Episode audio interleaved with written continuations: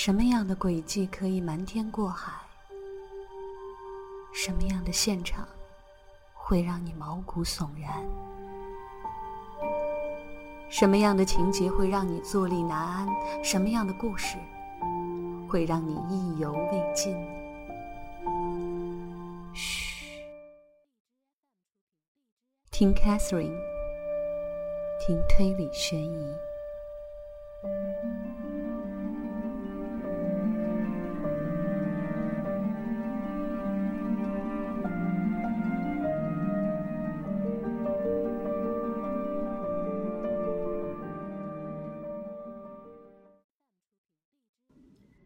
友们，大家好，这里是 Catherine 为你带来的推理悬疑。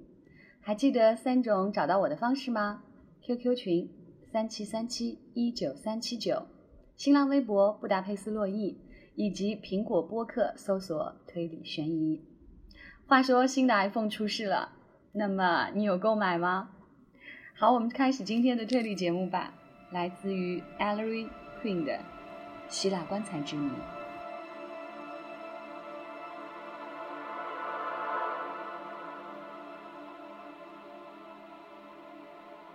Ellery 觉得纽约的地铁实在厌气，使人动不出什么脑筋。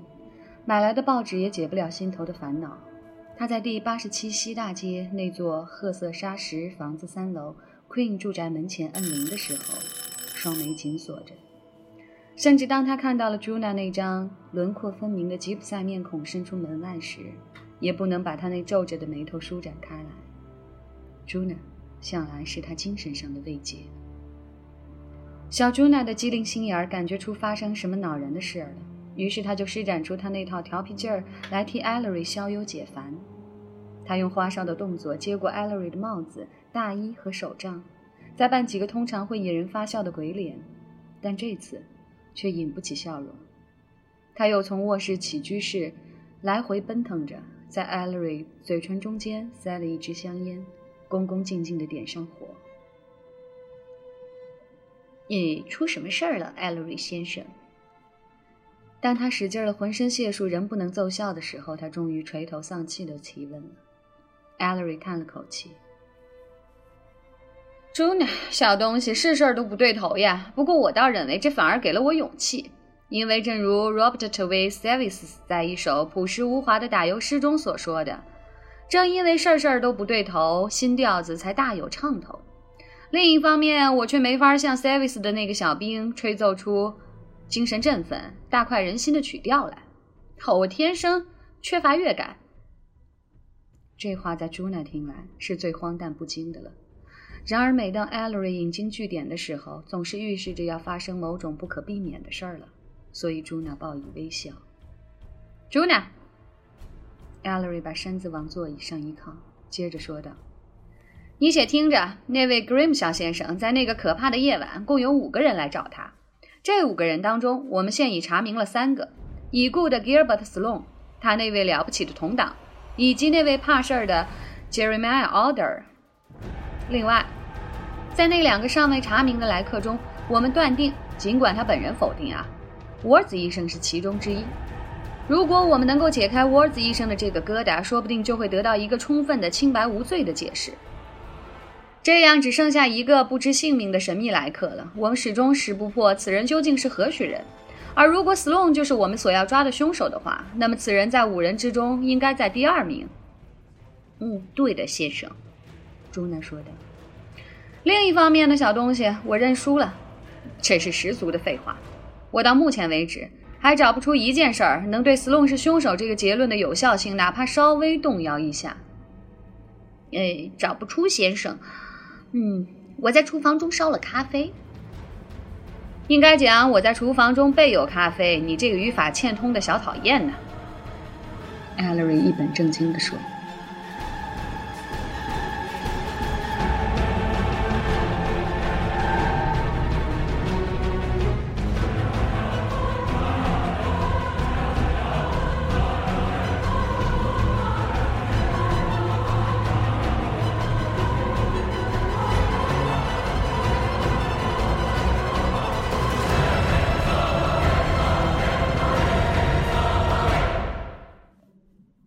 二十六章，豁然开朗。艾瑞后来才知道，这一天并没有到头呢，因为一个钟点之后，他父亲打来一通电话，使得斯隆太太几天前毫无收获的来访产生了下文，就像种下的树，不期然的鲜花盛开，果实累累。有情况了啊！事情真怪，我想你必定乐意听。我失望的次数太多了。嗯，在我看来，这个新情况并不会改变对斯隆的结论。哎，你到底要不要听这个情况？听听吧，怎么回事？艾 l 瑞听见他父亲打喷嚏、咳嗽，清了清嗓子，这是他感到不耐烦的表现。你还是来办公室一趟吧，说来话长呢。很好。艾 l 瑞对于到市中心去，并不十分起劲儿。他从心底里厌恶地铁，并且有点头疼，百无聊赖。再加上到达之后，他父亲正同一位副探长有事商谈，他不得不在外面干等了三刻钟。当艾 l 瑞懒洋洋走进老头子办公室的时候，正是一肚子没好气儿。有什么惊天动地的大消息？歇会儿吧，我得知了一个内幕。你那个朋友，嗯，他叫什么名字？Sweet。今天下午到这儿来拜访过我，我的朋友，Natural Sweet，哼，怎么了？他告诉我在斯隆自杀的那天晚上，他曾经到卡尔基斯收藏品总库去过。艾 l 瑞顿时来劲儿了，他一跃而起，不，别着急，没什么事儿值得你这么大惊小怪的。所以他似乎是打算给卡尔基斯美术品。陈列馆的展品写说明书，他说这是件既费时又费力的事儿，所以他认为必须争取时间，想在那天晚上动手开干。就是斯隆自杀的那个晚上吗？是的，你且听着好不好，少爷。他到了那儿，用随身带着的钥匙开门进去，径直上楼，走进那间长长的陈列总室，用随身带的钥匙开门进去，怎么可能？不是装着报警电铃吗？没装，这表明当时房子里面还有人。通常情况下，最后一人离去时会把报警器装好，并且接通防卫局。这时他上了楼，见斯隆写字间灯内有灯亮着，他正打算向斯隆请示有关说明书的某些情况。他知道斯隆大概是在工作呢，所以他就进去了。当然，也就发现了斯隆的尸体。这就跟咱们后来看到的情况一模一样。艾 l 瑞激动异常，他两眼眯缝着望着探长，习惯成自然的往嘴里塞进了一支香烟。一模一样吗？对对，头在桌上，枪在地板上，在垂直着的右臂的下方，一切都没错。也是凑巧，这距离咱们到达那儿不过几分钟。当然了，所以才吓了一大跳。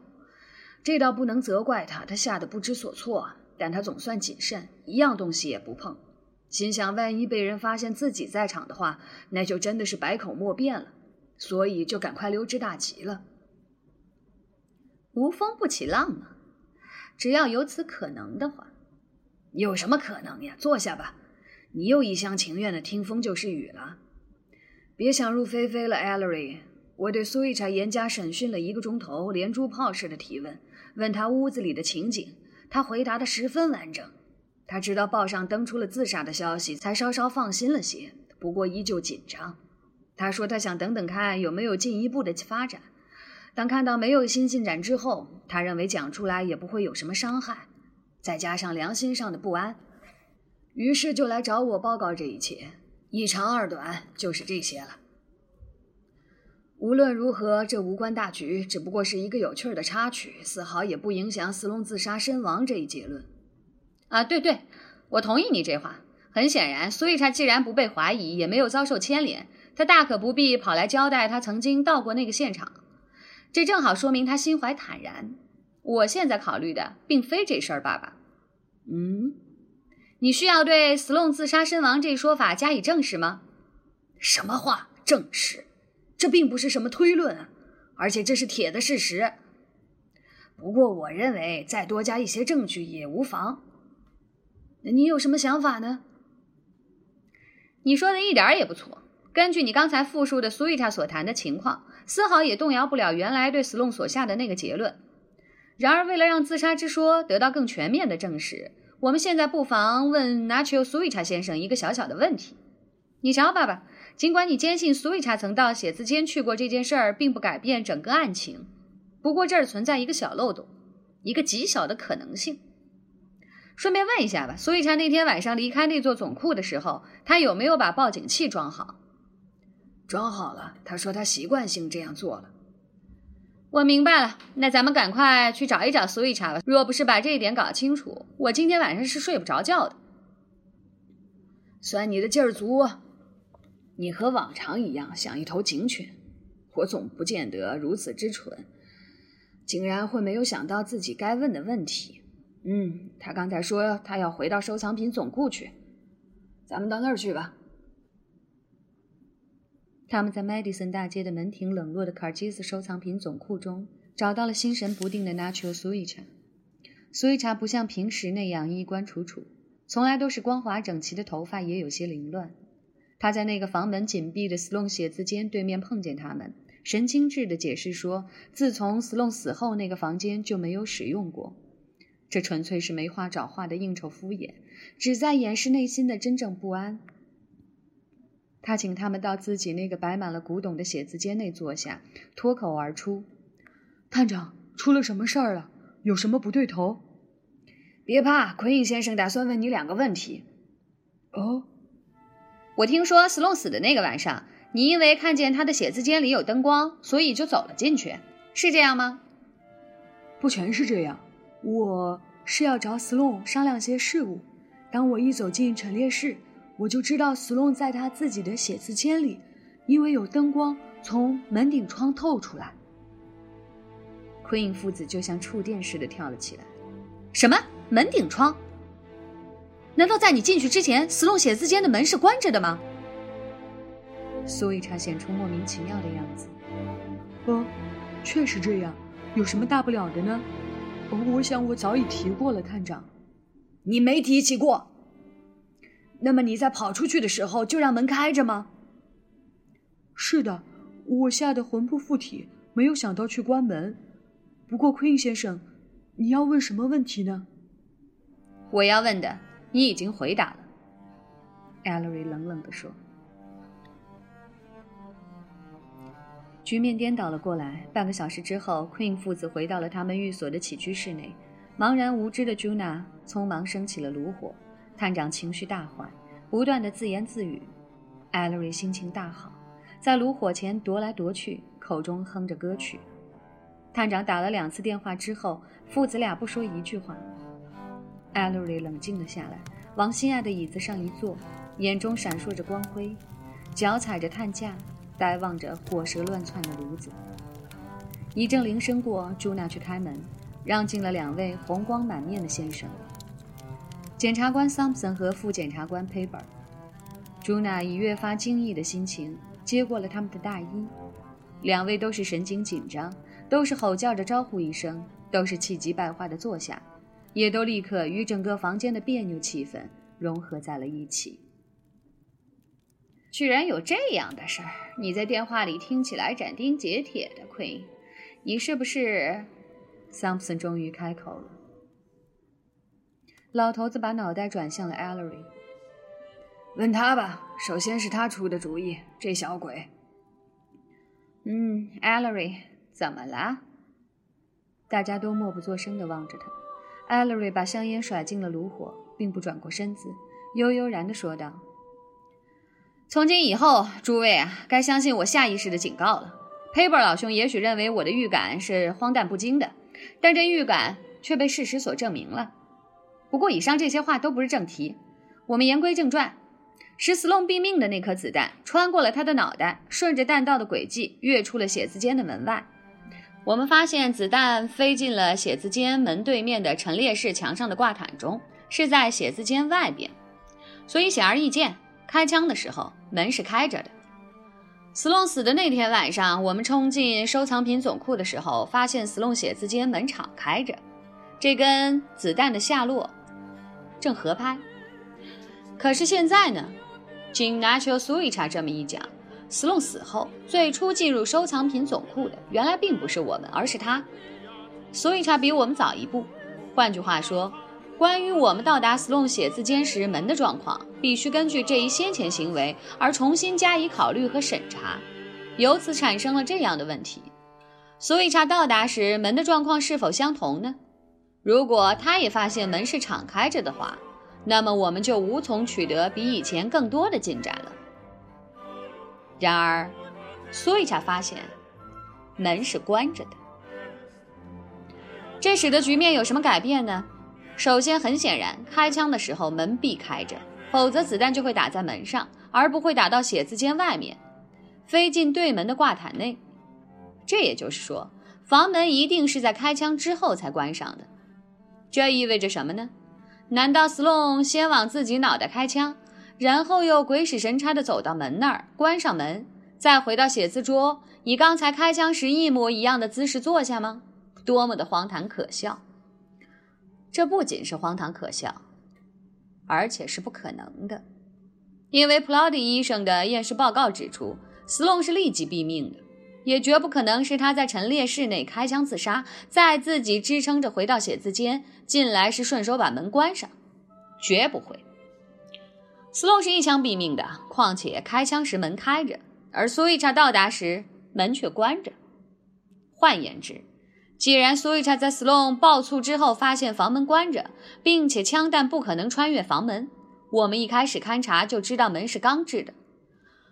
我们所能合乎逻辑的得出唯一的结论就是，在斯隆死亡之后，在苏伊查来到之前，有人把门关上了。嗯，但是奎因先生，佩伯反驳道：“有没有可能苏伊查不是唯一的来访者，在他之前已经有人来过，并且已经走了呢？”很有见地呀，佩伯。我也正要谈到这一点。有人在苏伊查之前来过，而此人就是杀害斯隆的凶手。桑普森大不以为然，手抚瘦削的面颊：“我才不信呢！瞧，艾勒瑞。”你知道，斯隆仍有可能是自杀的。佩伯所推测的那个来者，说不定也是像苏伊查一样是个不相干的人，也是由于胆小怕事儿而不敢承认自己曾经过去过。艾莉瑞满不在乎地摆摆手：“有可能。然而，要说短短的时间内竟会连来两个不相干的人，这话未免太牵强附会了吧？”不，桑普森，我就不信在座各位中有人还能否认咱们现在已有足够的理由怀疑自杀之说，也有足够的理由支持他杀之说。话是不错呀，探长无可奈何地说，但桑普森还是心有不甘。好吧，就算斯隆是被杀的，就算凶手出去时关上了门，我看他这样做也未免太傻了。难道他没瞧见弹道已经在斯隆脑袋上打出了一个窟窿，并且飞到了开着的门外吗？桑普森啊，桑普森，你倒再想一想看，即使是速度减缓的枪弹，肉眼岂能跟得上？不言而喻，如果凶手看清枪弹已经洞穿了斯隆的头颅，他当然不会关门。所以他关门这个事实说明了他并未看清枪弹。请你记住，斯隆的脑袋是这样轻浮在桌面上的。左面，也就是子弹穿出的那一面，贴在了吸墨器上，这样一个姿态就把子弹的出口完全挡住了，也在很大程度上掩盖了血迹。再说，凶手正处于心急慌忙的状态下，他怎么会提起死人的脑袋来仔细研究呢？归根到底，他没有理由想到子弹会穿透出去落到别处。你总知道，子弹打成这样可不大常见吧？大家沉默了一会儿。然后老探长对两位客人苦笑了一下：“老哥们儿啊，这下子他可占了咱们的上风了。我看这事儿已经摆得明明白白了，斯隆是被谋杀的。”他们阴郁的点点头。艾勒瑞又自信地谈了起来，但再没有当初推理卡尔基斯一案时那种得意洋洋的神气了。很好，那咱们再分析一下吧。既然我们现在有充分理由认定斯隆是被杀的。那么 grimsha 就不是斯隆所杀，也就是说，杀害 grimsha 的真正凶手又杀害了 Sloan，，并布置了一个自杀的假象，使人误以为 Sloan 开枪自枪这一举动。不斥否否认了自己就是杀害 grimsha 的凶手。不妨重提一下原来的结论：我们以前推断过，杀害 grimsha 的凶手既然能够仿造指向卡尔基斯的假线索，就必定知道诺克斯买进了失窃的名画这事儿。我对此早就做了论证。我当时认为，把卡尔基斯当做凶手的整个结论的基础，在于凶手有把握诺克斯不会站出来说话。所以，以前我也曾同样沉闷地论证过，知道此事的唯一外人就是 Grimshaw 的同党，郑和凶手就是 Grimshaw 的同党。而既然 sloan 本身也遭杀害，他就不可能是 Grim 下的同党，因此凶手至今还在逍遥法外呢，仍积极耍弄着他的阴谋诡计。我也不妨指出，他能这么做，还是以诺克斯把柄作为筹码的。现在再来解释那些针对 Sloan 的线索吧。既然 Sloan 是被杀的，所以他是清白无辜的。那么这些线索只可能是真正凶手所制造和留下的栽赃手脚。首先，既然 Sloan 是清白无辜的，我们就不必再怀疑他那天晚上到 Benedict 旅馆去找 Grimshaw 的那套说法的可靠性。因为如果有人可疑，那么其证词也必大有可疑。而如果某人其清白的话，那就不得不相信他所讲的话了。所以，，Sloan 自称是那天晚上的第二名走访者，也许靠得住。根据斯隆所说，那个不知是谁的人实际上比他早一脚，因此那个无名客必定就是与 Grem 小同来的人，必定就是与 Grem 小并肩走进前廊的人。那个开电梯的作证时说与 Grem 小一起进入三幺四房间的人，必定也就是此人。从而可以推知那几名访客的顺序如下：无名客上下全裹住，接着就是 Sloan，再之后是 Sloan 太太，再之后是 Jeremiah Alder，最后是 Watts 医生。且让我向你们演示一下，运用头脑进行逻辑思维可以获得多么有趣的推论。你总还记得 Sloan 说过，世上唯独他一个人知道他和 Grimshaw 是兄弟。甚至 Grimshaw 也不知道自己兄弟已经换了姓氏。然而，写匿名信的人，不管此人是谁，却知道这样一个事实：改姓 Sloan 的这个人与 Grimshaw 是兄弟这一事实。写信者是谁呢？Grimshaw 根本不知其兄弟改姓的事，也就不可能告诉任何人。Sloan 呢？根据现在看来是可靠的本人证词，他从没告诉过任何人。因此，唯一能够发现这事实的人，就是曾经看见过兄弟俩在一起、偷听到他们俩是兄弟的人，并且此人或者早已认识 Sloan，或者后来在遇见 Sloan 时认出了他的声音和面容，从而知道 grimsha 的兄弟就是 Gilbert Sloan。不过，其中也有费解之处。Sloan 说，那天晚上他到 Benedict 旅馆 grimsha 的房间去，乃是他改姓之后唯一的一次。许多年来，只此一次，兄弟俩见面。换句话说，发现 Gilbert Sloane 与 Albert Grimshaw 是兄弟这一事实的这个人，必定是那天晚上 Sloan 到 Grimshaw 房间去时也亲身在场的。但 Sloan 亲口告诉我们，他和 Grimshaw 谈话时别无外人。那么，怎么还会有别人呢？非常简单。如果 Sloane 没有看见此人，而此人却又在场，那只意味着此人没有被 Sloane 看到罢了。换言之，此人是躲在房间里的什么地方，或者是躲在壁橱中，再来就是藏在浴室内。诸位请记住啊，Sloan 曾说，他敲完房门，他的兄弟稍稍过了一会儿才来开门，这是 Sloan 的原话。我们不妨推断，Sloan 敲门时。那位和 Grimshaw 一起进屋的同伴仍在三幺四室，但是为了避人耳目，他在 Grimshaw 赞同下溜进了壁橱或者是浴室。现在，咱们来想象一下当时的情景吧。Sloan 和 Grim 小在谈话，咱们这位神出鬼没的无名客却在其藏身之处竖直了耳朵细听。他从对话中听见了 Grim 小恶狠狠地说：“差不多早已忘记了自己还有兄弟。”于是，这位隐身君恍然大悟：Grim 小和这位来客是兄弟。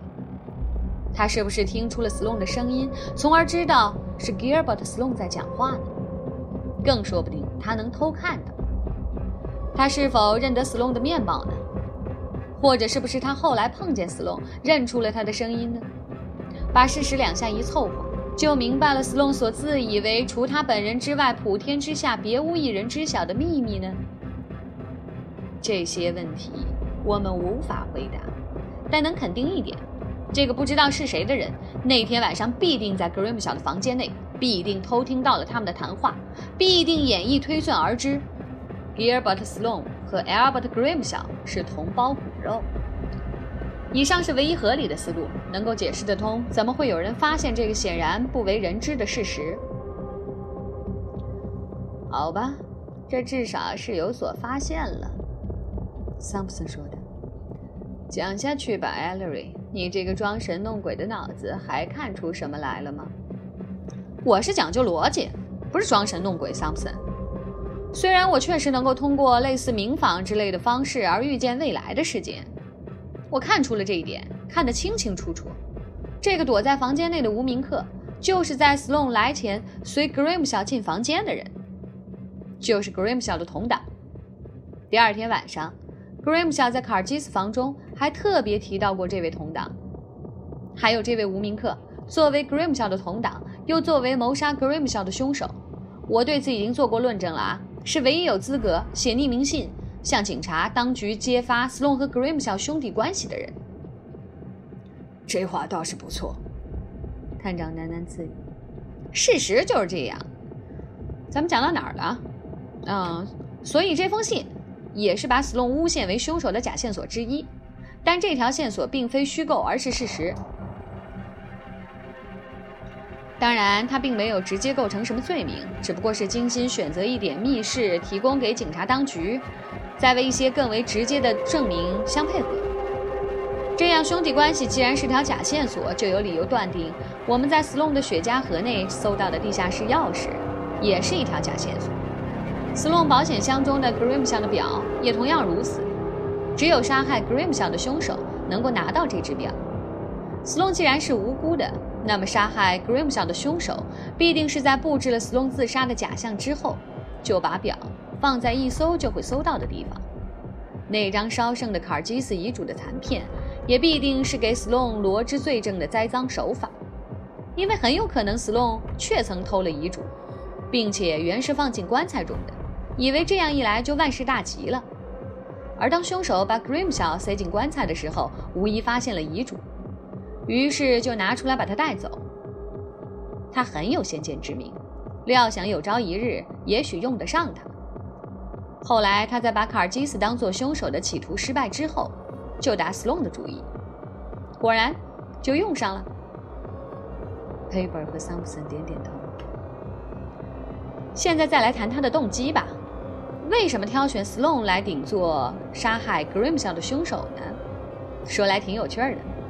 当然了，Sloan 作为 Grimshaw 的兄弟，由于 Grimshaw 孤恶不均，使家族蒙受耻辱而改换了姓氏，又曾偷了遗嘱去藏在卡尔基斯的棺材内，而他作为卡尔基斯家的一个成员，具备种种便利条件去制造卡尔基斯是凶手的假线索。